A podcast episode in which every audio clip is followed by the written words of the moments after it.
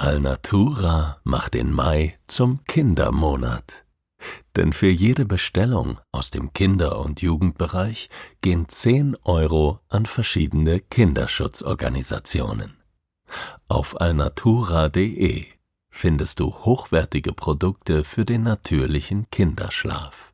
Ökologisch, schadstoffgeprüft und unglaublich gemütlich. Und mit dem Code STRAND sparst du 10%. Alnatura. Natürlich mit zwei L.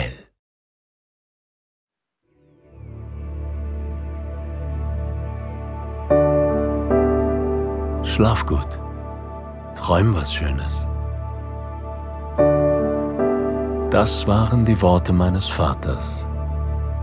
Auch er hatte seine Mühe mit dem Einschlafen. Doch wenn er schlief, dann träumte er vom Reisen. Ich erzähle hier von diesen Reisen. So wie es war und so wie es hätte sein können.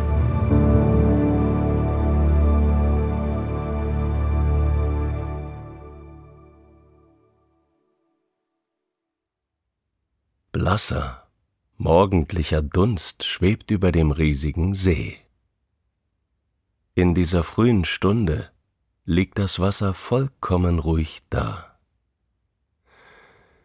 Die unbewegte Oberfläche glänzt wie ein blank geputzter Spiegel. An seinen Ufern erheben sich die mächtigen Berge, und kleine Ortschaften klammern sich an die Hänge wie eine merkwürdige Vegetation. Ich nehme einen tiefen Atemzug. Seit ich durch den Gotthard gefahren bin, kommt mir die Luft anders vor. Auf dieser Seite der Alpen hat sie unverkennbar eine leicht würzige Note und ist von einer besonderen Klarheit. Durch die feuchte Frische des Morgens lässt sich bereits die Wärme des Tages erahnen. Ich schöpfe einen Löffel Schaum von meinem Cappuccino und genieße die ersten Sonnenstrahlen auf meiner Haut. So könnte jeder Tag beginnen. In einem kleinen Café, auf einer lauschigen Seepromenade, mit Blick auf den Lago Maggiore. Die kleine Terrasse ist von einer Pergola überdacht, an der sich eine prächtige Glycinie entlangrankt. Die großen traubenförmigen, lila Blüten verströmen einen milden, blumigen Duft, der an Flieder erinnert. Ein Gedicht von Gottfried Benn kommt mir in den Sinn, das mein Vater mit Vorliebe rezitierte, wann immer er einen Blauregen sah. Wenn etwas leicht und rauschend um dich ist, wie die Glycinienpracht an dieser Mauer, dann ist die Stunde jener Trauer, dass du nicht reich und unerschöpflich bist. Leicht und rauschend ist auch mein Zustand an diesem Morgen. Und ja, es stimmt, auch diesem Gefühl ist eine leise Trauer beigemischt, eine Trauer darüber vielleicht, dass nichts ewig währt. Umso wichtiger ist es, den Moment in vollen Zügen auszukosten. Ich nehme einen letzten Schluck meines Kaffees, lasse den Blick noch einmal über die glitzernde Weite des Sees schweifen und erhebe mich. Das Auto habe ich bereits bei der Verleihstation abgegeben, den Rest des Weges muss ich nun zu Fuß zurücklegen. Im Supermarkt decke ich mich mit Vorräten für die nächsten Tage ein. Frische Pasta, ein großes Stück Parmesan, ein guter Rotwein. Als ich den Supermarkt verlasse, hat mein Rucksack ein ansehnliches Gewicht, aber der Genuss, darf schließlich nicht zu kurz kommen. Und das Gläschen Wein am Abend auf der Terrasse wird mir umso besser schmecken, wenn ich ihn im Schweiße meines Angesichts den Berg hinaufgetragen habe. Das Ferienhaus meines Freundes liegt auf 500 Höhenmetern. Ich war schon mehrere Sommer zu Besuch, doch diesmal habe ich das Haus ganz für mich allein. Der Anstieg hat es in sich, aber mir gefällt die Vorstellung, mich meinem Ziel langsam und bewusst zu nähern. Die Sonne ist bereits ein wenig höher geklettert und bahnt sich langsam ihren Weg in die engen Gässchen des kleinen Ortes Macagno. Die meisten der himmelblauen oder dunkelgrünen Fensterläden sind noch geschlossen, und meine Schritte hallen einsam über die krummen und schiefen Kopfsteinpflaster. Doch auf manchen der schmalen Eisenbalkone bläht sich schon ein weißes Laken zum Trocknen im warmen Wind. Hinter einer großen Kirche führt der Weg über unzählige Treppenstufen schließlich in die Höhe. Es geht vorbei an kleinen Gärtchen mit prächtigen Rhododendren und hier und da einer Palme, die sich knisternd im Wind bewegt.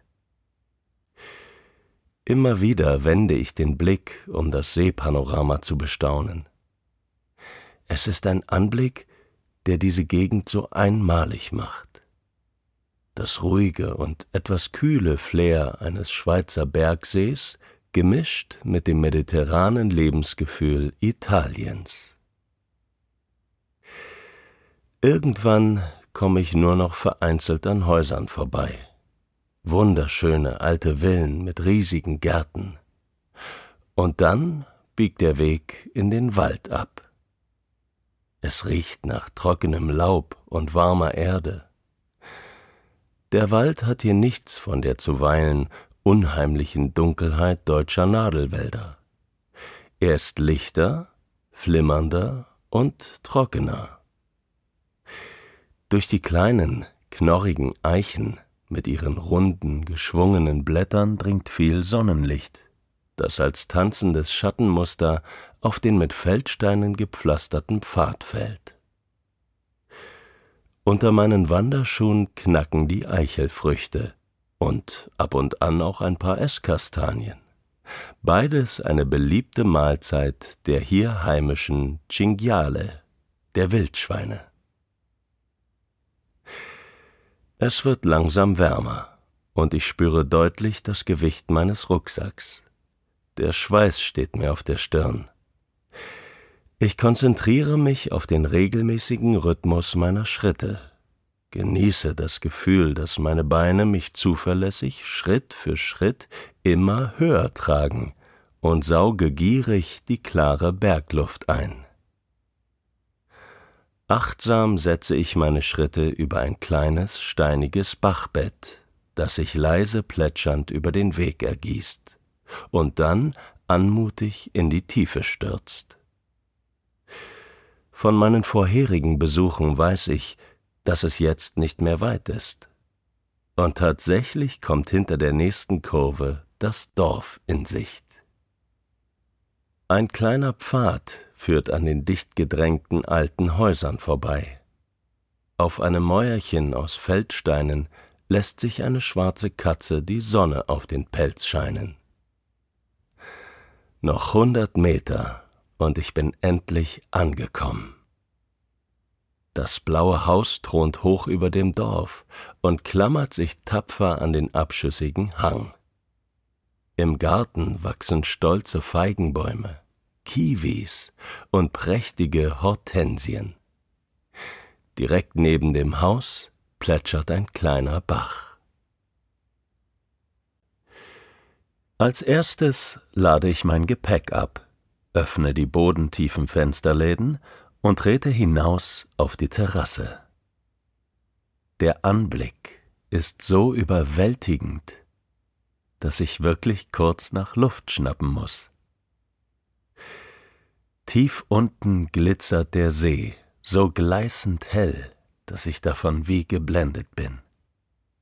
Alles ist Licht und Luft und Weite. Ringsherum erheben sich die Berge, dunkel und scharf umrissen. In der Ferne sind sie in milchigen Dunst gehüllt. Die Wellen sind hier oben kaum noch wahrzunehmen. Die vereinzelten Segelboote sind nur noch weiße Pünktchen. Ich habe das Gefühl, ich müsste nur noch die Arme ausbreiten und würde im nächsten Moment wie ein Adler über der Szenerie schweben, hoch oben auf einer unsichtbaren Luftströmung, ohne die Schwingen bewegen zu müssen, in einer Stille, die vielleicht von den schweigenden dunklen Bergen herrührt. Nur mühsam reiße ich mich von dem Anblick los und mache eine Tour durch das restliche Haus. Ich richte mich im sogenannten Palmenzimmer ein. Wenn man die alten, knarrenden Fensterläden aufschiebt, blickt man direkt in die Krone einer hohen Palme. Im Hintergrund plätschert der Bach. Von hier aus sieht man auch ein weiteres Highlight des Hauses, auf das ich mich schon den gesamten Aufstieg gefreut habe. Den hölzernen Badezuber ganz oben im Garten. Das große Holzfass mit etwa einem Meter Durchmesser wird von der kleinen Quelle gespeist und ist das ganze Jahr über mit Wasser gefüllt, damit das Holz nicht spröde wird. Mit einem kleinen eingebauten Holzofen kann man das Wasser erhitzen.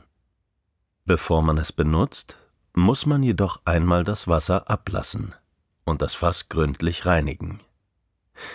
Ich werfe mich gleich voller Elan in Arbeitskleidung.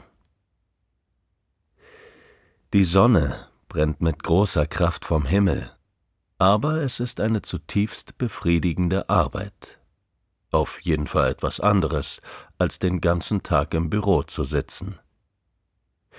Ich rieche den feuchten, etwas modrigen Geruch des nassen Holzes und die trockene, warme Luft, die aus dem angrenzenden Waldstück zu mir herüberweht.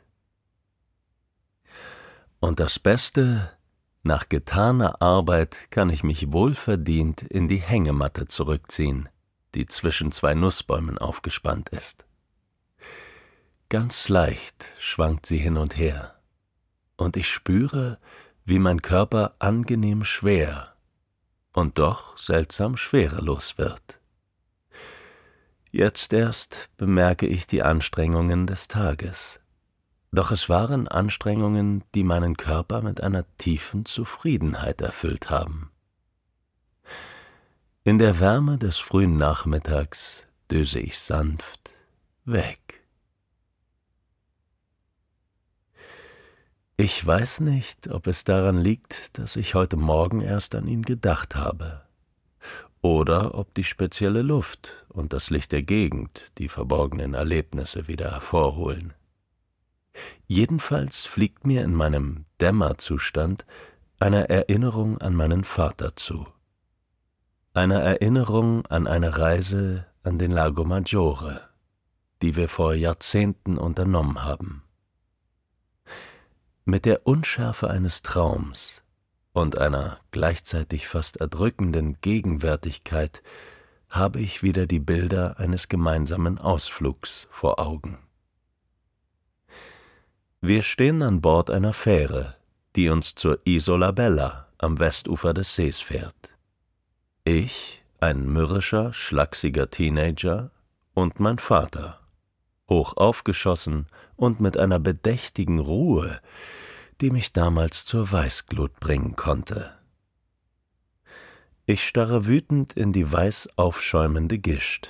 Über irgendetwas habe ich mich am Morgen geärgert. Vielleicht ein Mädchen, das einen Blick nicht erwidert hat, oder eine andere Kleinigkeit. Als wir an der Insel ankommen, lasse ich meinen Vater allein den Palazzo Borromeo besichtigen, die Residenz einer alten Herrschaftsfamilie, die sich auf der Insel niedergelassen hatte. Mein Vater konnte sich stundenlang in solche Dinge vertiefen, und als wir uns im Garten wieder treffen, schwärmt er mir ausgiebig vor von der Pracht der Gemäldegalerie, vom Königinnensaal und von den sogenannten Muschelgrotten, unterirdische Gemächer, die das Gefühl unter Wasser nachzuahmen versuchen und in die sich die Familienmitglieder bei großer Hitze zurückziehen konnten. Ich muss wohl immer noch missmutig vor mich hingestarrt haben, denn irgendwann wird es ihm zu viel. Er zieht mich auf eine Bank und zwingt mich dazu, mich richtig umzugucken. Siehst du nicht, wie schön es hier ist? ruft er aus. Wie kann man nur an einem solchen Ort schlecht gelaunt sein?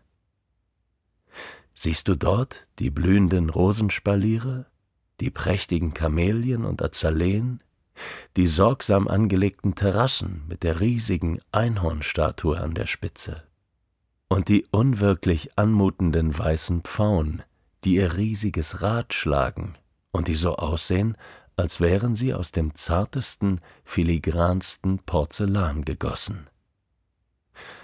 Es mag dir vielleicht kitschig vorkommen, aber ist es nicht wunderbar, dass sich jemand die Zeit genommen hat, solch einen verschwenderischen und wunderschönen Garten anzulegen?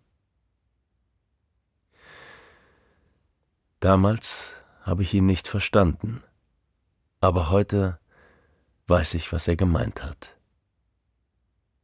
Ja, es ist sehr einfach, auch am blühendsten Frühlingstag deprimiert zu sein, gerade weil er so viel von einem erwartet. Die große Kunst besteht darin, über seinen Schatten zu springen und die Schönheit eines Moments auch anzunehmen. Jetzt, hier, in der Hängematte mit Blick über die Berge und den See, versuche ich diese fantastische Szenerie ganz in mich aufzusaugen. Und das Glücksgefühl, das die warme Luft und die Sonne in mir auslösen, durch meinen ganzen Körper strömen zu lassen, damit es allen Kummer für eine Weile vertreibt. Das Schaukeln der Hängematte lullt mich sanft ein, so dass ich gar nicht bemerke, wie die Sonne immer tiefer sinkt. Als ich aus meinem Dämmerzustand aufschrecke, glüht der Himmel in einem leuchtenden Rotgold, das sich in dem glatten See spiegelt. Schnell heize ich den Holzofen des Zubers nach, während die letzten Sonnenstrahlen langsam hinter den dunklen Berggipfeln verschwinden. Beim Abendessen auf der Terrasse kann ich beobachten, wie die ersten Sterne am Horizont aufblinken. Die Dunkelheit kriecht von den Bergen heran, doch der Himmel und der See, zwei silberblaue, riesige Flächen, bleiben davon noch unberührt.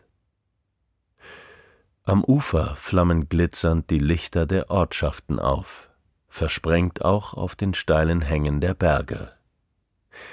Ich kann sogar einzelne erleuchtete Häuser ausmachen, die einsam der blauen Dunkelheit der bewaldeten Hänge trotzen. Langsam mache ich mich schließlich auf den Weg durch den dunklen Garten zum Zuber.